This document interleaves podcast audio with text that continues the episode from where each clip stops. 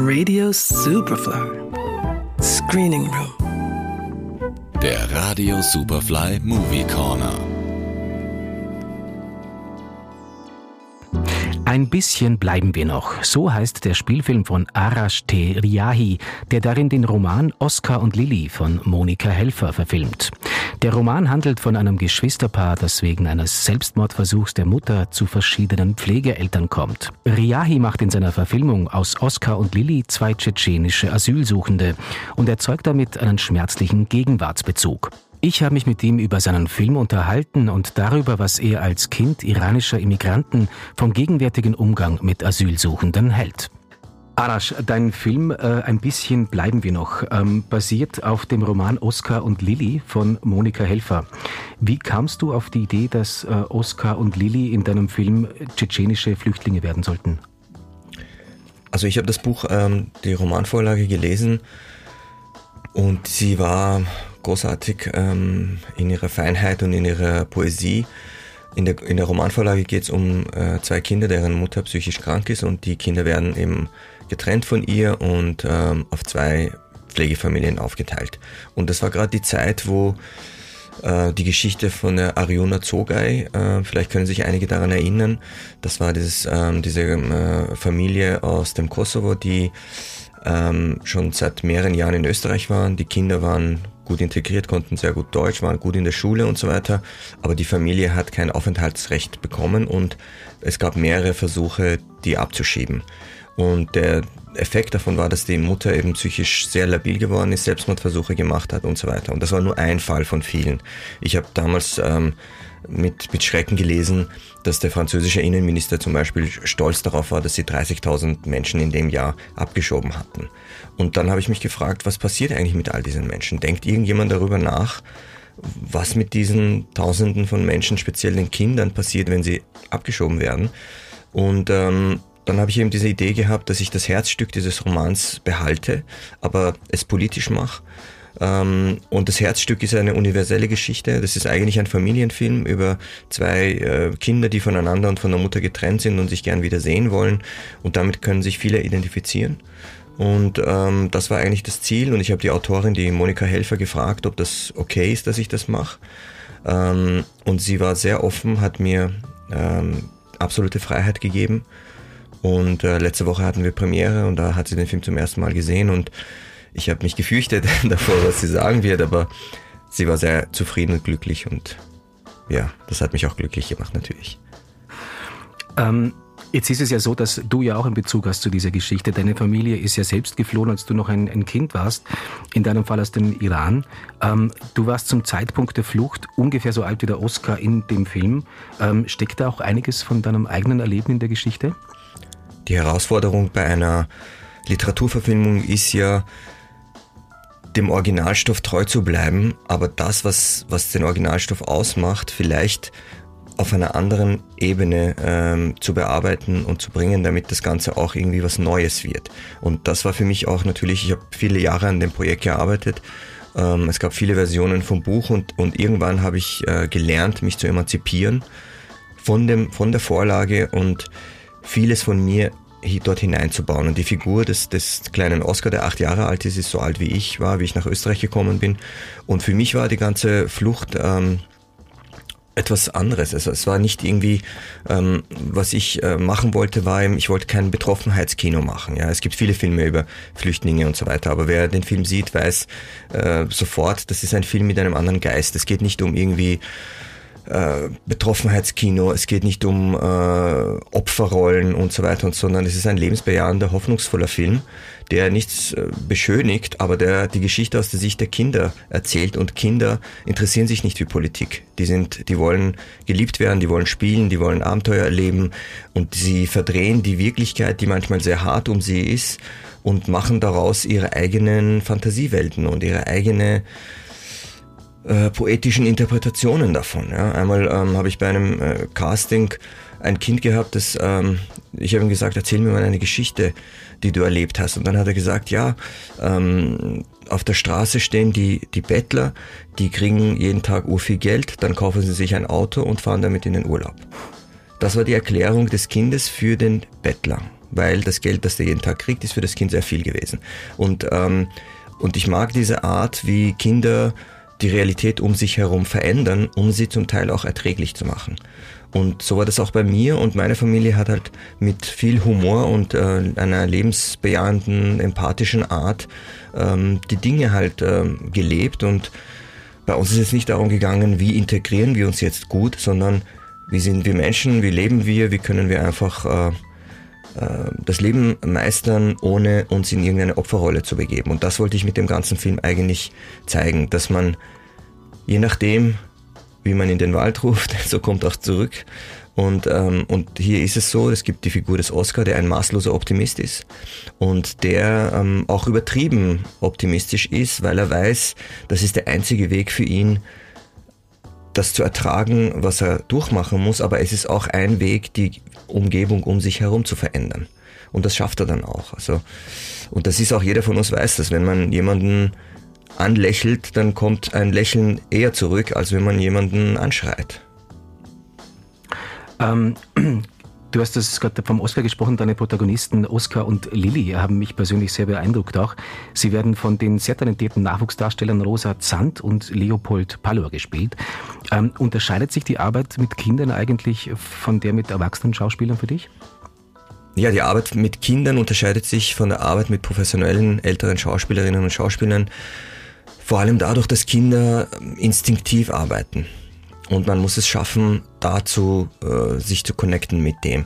Bei professionellen Schauspielern sagst du, äh, bitte jetzt mach das oder jetzt musst du weinen, jetzt musst du das machen. Und die wissen, wie sie diese Gefühle dann erzeugen und authentisch wiederbringen. Und zwar immer wiederbringen. Bei den Kindern ist es so, dass man sehr viel in der Vorbereitung mit ihnen daran arbeiten muss, dass dann hoffentlich der Moment gelingt, wo sie dann zum Beispiel weinen müssen. Und da, ähm, das ist sehr wichtig. Und, und ich glaube auch, dass ganz wichtig ist, dass man mit Kindern auf Augenhöhe spricht, dass man sie ernst nimmt, dass man wirklich manchmal buchstäblich auf die Knie geht, damit man wirklich äh, von Auge zu Auge miteinander redet, dass man sie nicht für blöd verkauft. Kinder verstehen sehr viel und, ähm, und man muss auch eine relative Flexibilität äh, sich bewahren. Also ich habe sehr viel zum Beispiel mit den Kindern geprobt. Es gab ein ganz klares Drehbuch. Diese Sätze mussten sie lernen, aber wir haben immer wieder auch improvisiert und ich habe sie gebeten, was dazu zu erfinden und ihre eigenen äh, Sätze dazu zu geben und so weiter. Das habe ich dann aufgenommen permanent bei den Proben mit dem Handy und habe mir das dann im Nachhinein angeschaut und habe dann einzelne Phrasen und Wörter oder Sätze, die sehr gut waren und intuitiv von den Kindern gekommen sind, hineingegeben. Es gibt zum Beispiel, ein schönes Beispiel ist ähm, eine Szene, wo die Kinder der Mutter äh, Blumen bringen und das Mädchen sagt, hier sind die Blumen, die du so gemocht hast aus Tschetschenien, die Wildblumen, die riechen nach Frühling. Und der Oscar hat dann dazu erfunden, wenn man will, sogar nach dem Sommer. Und das war ein sehr schöner Satz, der mir selbst nicht eingefallen wäre. Den hat er intuitiv dann gesagt und den habe ich dann aufgenommen und in das Buch hineingegeben. Mhm. Also man sagt ja, man soll nicht, man soll in seinen Filmen eher vermeiden, mit Kindern und mit Tieren zu arbeiten. Das, ähm, bei meinem ersten Film habe ich diesen Satz nicht gekannt und habe dann ähm, doch mit Kindern und Tieren gearbeitet. und jetzt beim zweiten habe ich diese Erfahrung schon gehabt und habe gewusst, ich habe schon sehr äh, große Ehrfurcht davor gehabt, mit den Kindern äh, zu arbeiten, weil bei diesem Film sind die zwei Kinder in jeder Szene drinnen. Und sie sind die Hauptfiguren. Bei dem ersten Film, Ein Augenblick Freiheit, waren die Kinder Nebenfiguren und ich konnte dann immer, wenn sie vielleicht nicht gut waren, umschneiden auf eine von den Erwachsenen rundherum.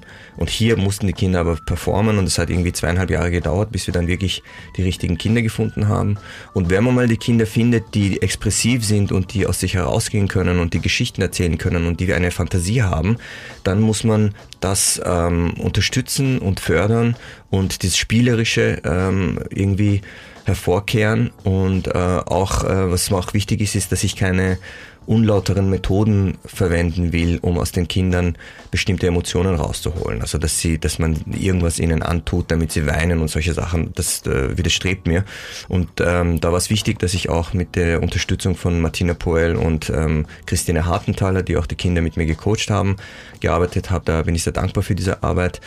Aber ähm, es ist auch wichtig, dass man ähm, jeden Tag es ist ganz wichtig ist die Motivation der Kinder, dass sie jeden Tag gerne zum Set kommen und dass man auch am Ende des Tages, wo sie dann müde sind und viele Stunden gearbeitet haben, auch ihnen eine Freude bereitet und dass man irgendwas macht und dass man gemeinsam Spaß hat und und so weiter. Und dass sie dann nach Hause gehen, zwar müde, aber sich freuen, am nächsten Tag wiederzukommen. Die Motivation ist das Wichtigste. Jetzt äh, kommen die Österreicher in dem Film ja äh, alles andere als gut weg. Äh, die sind meist ziemlich dumm, ziemlich bösartig und ähm, berechnend und eigentlich die wirklich die überwiegende Mehrzahl die Figuren äh, unsympathisch. Hast du die Österreicher jetzt als Kind auch so erlebt? Und zweite Frage, hat sich das im Laufe der Zeit geändert?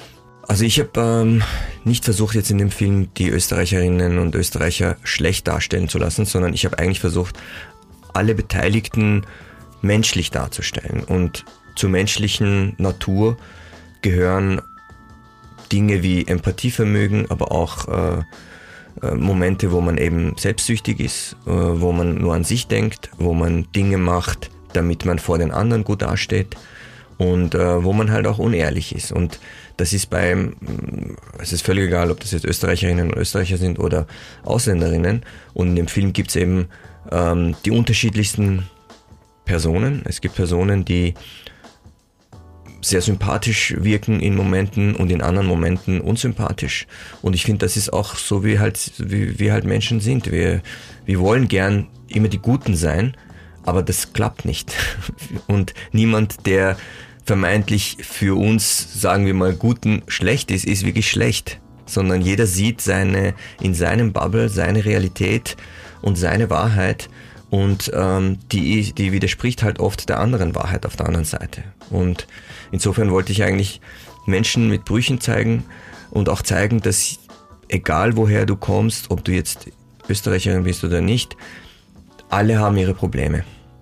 Und es geht nur darum, wie man mit diesen Problemen ähm, lernt umzugehen.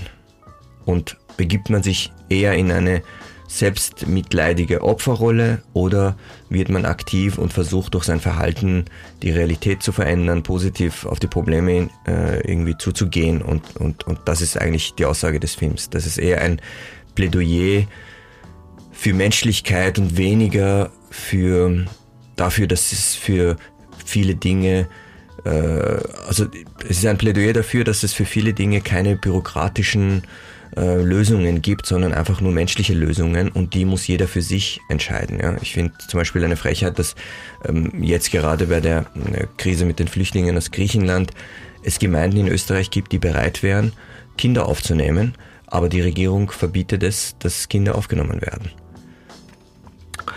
Ähm, das wäre so, das wär jetzt auch ähm, mein nächstes äh, Themengebiet, das ich ansprechen wollte. Der Film erscheint ja auch jetzt in einer Zeit, in der das Thema Migration wieder wahnsinnig polarisiert. Ähm, äh, Lösungen sind keine in Sicht. Ähm, die Hilfe läuft nur schleppend an.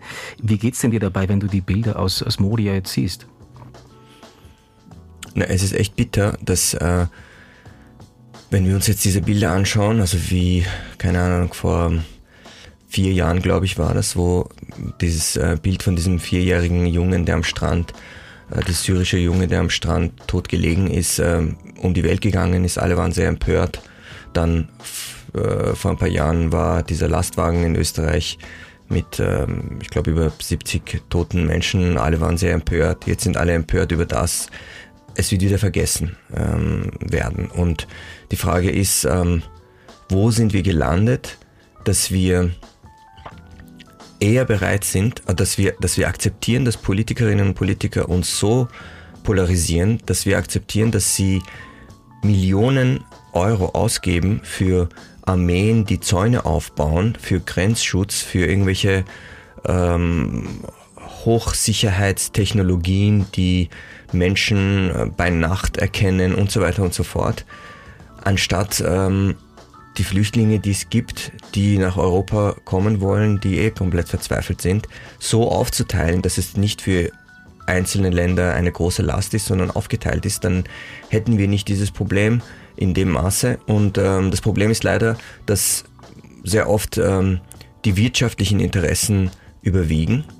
Und ähm, wenn wir uns anschauen, ich meine, ich finde es eine Frechheit, dass Länder wie Ungarn ähm, kaum Flüchtlinge aufnehmen, einfach weil sie autokratische Regierungschefs haben und dass die EU diese Sachen akzeptiert. Also wenn, wenn wir eine Wertegemeinschaft sind in Europa, dann muss diese Wertegemeinschaft ähm, wirklich fix sein. Ja? Man kann die nicht einfach ähm, verbiegen, weil irgendjemand sagt, na, ich nehme jetzt keine Flüchtlinge auf. Also entweder müssen die raus, äh, meiner Meinung nach, oder sie müssen, was jetzt zum Teil ein Plan ist, viel weniger Geld kriegen. Ähm, es muss eine Form von Bestrafe geben, äh, Bestrafung. Es muss eine Form von Bestrafung geben, wenn Länder sich gegen die Menschenrechte ähm, verhalten. Und zwar Länder in einem demokratischen Europa, weil wir dürfen ja. nicht vergessen, Europa ist für all diese Menschen, die zu uns kommen wollen, der, der Hort der Menschlichkeit eigentlich. Da sind die, die, die Menschenrechtscharta gilt hier. Mhm. Minoritäten haben Rechte Stich, und so weiter. Stichwort Menschenrechte. Jetzt gibt es ja auf EU-Ebene einen neuen ähm, äh, verschärften Ansatz. Äh, die Abschiebungen sollen künftig rigoroser durchgeführt werden und Länder, die gar keine Flüchtlinge aufnehmen wollen, sollen die, ähm, die Abschiebung übernehmen. Also sie sollen eine sogenannte Return Sponsorship äh, übernehmen, eine Rückkehrpatenschaft. Also man kann dieses Wording, finde ich, durchaus für zynisch halten. Jetzt, äh, um auf deine Bemerkung zurückzukommen, findest du, dass die, der humanistische äh, Anspruch, den sich Europa einmal gegeben hat, dass der gescheitert ist? Ich würde nicht sagen, dass der humanistische Anspruch, den sich Europa gegeben hat, gescheitert ist. Ich glaube schon, dass die Mehrheit der Menschen, also einfach, ich glaube schon, dass die, dass der Mensch sich durch Empathie und, und, und Altruismus ähm, auszeichnet. Die ganze Zivilisation ist darauf aufgebaut. Und ähm, ich glaube schon, dass die Mehrheit der Menschen für diese Sachen sind. Nur ähm, ist es so, dass die Politikerinnen und Politiker eher daran interessiert sind, politisches Kleingeld zu machen und eher daran sind, ähm, irgendwie Menschen zu manipulieren, Wahlen zu gewinnen, ähm, als daran, die Probleme zu lösen, weil die Probleme könnten sie lösen. Ja, es sind komplexe Probleme, das stimmt. Aber das heißt nicht, dass es keine Lösungen dafür gibt. Die Lösungen sind eben vielfache Lösungen. Also man muss einfach dann überlegen, eine der wichtigsten Lösungen wäre, dass ähm, Migrantinnen und Migranten Arbeit haben. Es gibt eine Studie in Uganda, wo äh, übrigens ähm, sind 60 äh, Prozent der weltweiten Flüchtlinge nicht in Europa oder in Amerika, sondern in sehr armen Ländern in Asien und äh, Afrika. Und es gibt eine Studie in Uganda, wo sie herausgefunden haben, dass 80 Prozent der ähm, Flüchtenden dort keine Hilfe brauchen, weil sie Arbeit haben. Das heißt, man könnte die Probleme auch ganz, ganz anders lösen. Es ist eine, eine Tatsache, dass 50 Prozent der Kinder von äh, Geflohenen keine Ausbildung, keine schulische Ausbildung bekommen. Und das ist wirklich ähm, echt ein Problem, wenn man diese Menschen, diese Kinder, vor allem die ja nichts dafür können, äh, denen eine Bildung geben würde, dann wären das die Kinder, die dann vielleicht später mal erwachsen werden, die mit, mit demokratischen Werten aufwachsen und die dann vielleicht zurückgehen, ein Teil von ihnen in ihre Länder und dort eine, einen anderen Staat aufbauen und so weiter. Also man muss die Dinge auch irgendwie weitsichtig betrachten. Und ähm, ja, das ist alles. Äh, ja. Zum, da fällt jetzt noch eine Frage ein, die mich interessiert, weil du gesagt hast, ähm, damals war es nicht so, dass man sich jetzt als, ähm, als, als ähm, Asylsuchender ja. Ähm, ähm, quasi als Opfer gesehen hätte. Ich habe versucht, den Alltag zu bewältigen und auch hier auf das Leben einzulassen. Hast du aber das Gefühl, für die heutigen Asylsuchenden, auf die ist der Druck größer geworden? Ja, ich, ähm, ich glaube schon, dass der, der Druck heute natürlich viel größer geworden ist. Es ist in der Gesellschaft eben, die Gesellschaft ist aufgeheizt durch ähm, populistische Politikerinnen und Politiker, die Menschen gegeneinander aufhetzen und dann werden halt auch Probleme ausgewälzt, die zum Teil vielleicht gar keine Probleme sind. Und das hat sich schon geändert. Also damals, Anfang der 80er Jahre, als ich hergekommen bin, war ich ähm, in einer Schule, wo vielleicht in meiner Klasse drei, vier, fünf ähm, Kinder mit migrantischem Hintergrund waren und die Klassenbeste war eine Jugoslawin damals. Ähm, und ich glaube schon, dass das ein Unterschied ist. Dann, dann ist eben die Heide-Ära gekommen, äh, Menschen wurden gegeneinander ausgespielt und so weiter. Und jetzt stecken wir da drinnen und ähm, ja, es ist nicht einfach rauszukommen. Aber ich glaube, der einzige Weg rauszukommen ist, dass die Menschen, dass die schweigende Masse aufsteht und was macht und was sagt. Weil es ist halt so, dass die, die Angst machen und die, die laut sind und die, die Angst haben, viel lauter sind eben als die schweigende Masse, die eigentlich gegen das Ganze ist. Wenn wir bedenken, wie viele Menschen gar nicht wählen gehen, dann ist das eine Riesengruppe. Warum gehen die nicht wählen?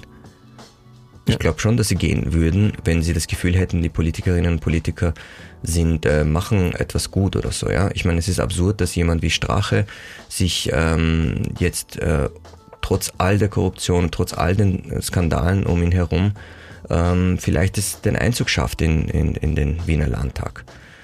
Und ja, Kommen wir zum Abschluss nochmal zurück zu deinem Film. Ähm, er ist bei mehreren Festivals äh, bereits sehr erfolgreich ähm, gelaufen. In Kitzbühel hat er den äh, Preis für den besten Film äh, gewonnen und beim renommierten Max Ophüls Festival hat er den Publikumspreis gewonnen.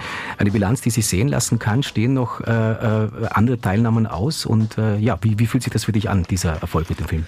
Ja, naja, ähm, also ich habe echt lange an dem Film gearbeitet und ähm, es war schön, dass er eben bei der Premiere beim Max Ophüls Festival den Publikumspreis gewonnen hat. Das war für mich auch ein gutes Zeichen, dass es ein Publikumsfilm ist und dass die Menschen den, den, den auch akzeptieren, den Film. Ähm, dann ist leider, also wir wollten äh, im April schon mit dem Film raus.